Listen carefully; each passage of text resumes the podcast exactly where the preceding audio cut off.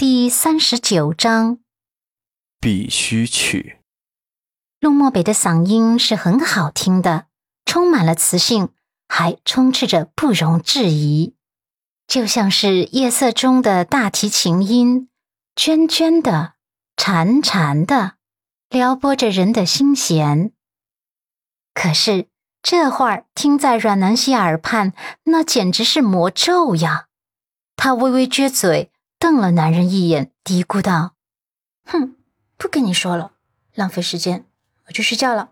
你慢慢忙，最好忙通宵，累死这货。”他走了几步后，想起自己献殷勤送来的水果，不高兴的退了回来，弯腰将果盘又端走了，最后还很不爽的把之前的那杯咖啡也给端走了，一边走一边不满道：“不给你吃。”不给你喝，哼！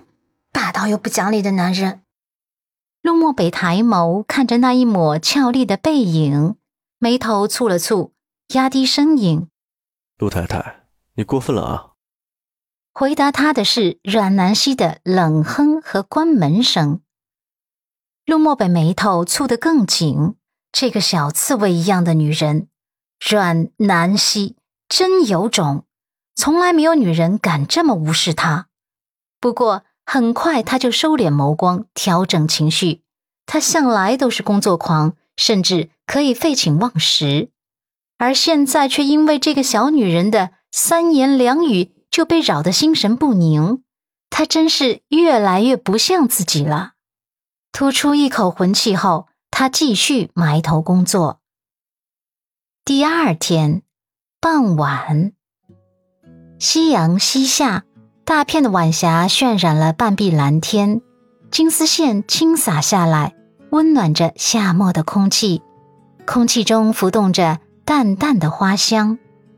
阮南希站在落地窗前，对着后花园的花花草草发呆，粉嫩的唇瓣温动着，嘀咕：“嗯，不想去啊，真的不想去啊。哪位神仙能救救小女子我呀？”啊，万子清那个小婊砸肯定又会来找事，啊，烦死了！真的不想去啊！啊，要不我装病，假装感冒了？嗯，还是装头晕，起不了床。饶是内心想到了无数个主意和借口，可是楼下响起汽车引擎声的时候，他还是慌乱了。听到男人的脚步声，他小心肝都紧张的纠结到一起了。陆漠北上楼进房间后，霸气的嗓音滑入空气中：“陆太太，抓紧时间换礼服，我没那么多耐心的。”阮南希小脸皱成了小包子，水盈盈的眼眸中盛满了不情愿，一副垂死挣扎状。那张纯青清新的小脸蛋上，彰显着一抹无奈和无辜。陆漠北深眸微微的沉了几分。随即道：“两个选择，一，自己换好礼服，我在楼下等你；二，我帮你换上礼服，我们一起下。”阮南希立马就怂了，瞬间就做出了选择。啊，我选第一个，第一个。陆漠北抬起手腕，看了一下时间，又指着墙上的挂壁钟：“看好了，我只给你十分钟。”阮南希泪奔，只能乖乖换衣服。